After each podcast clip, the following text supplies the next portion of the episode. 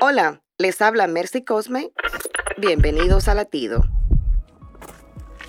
¿Andas por el mundo distraído? ¿Andas perdido? La buena noticia es que Dios está muy enfocado y va tras tu amor y salvación. Reflexiona y analiza qué tan distraído estás en tu vida espiritual. Es más, ya no de las cosas, sino del mismo Dios, que envió a su Hijo a morir por ti y así darte vida eterna.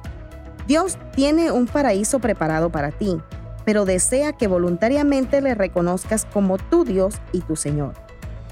Lucas 19:10 dice, porque el Hijo del Hombre vino a buscar y a salvar lo que se había perdido. Busca el reino de Dios y tendrás libertad, perdón, seguridad, propósito y vida eterna. Para escuchar más latidos, visita salvationarmyradio.org.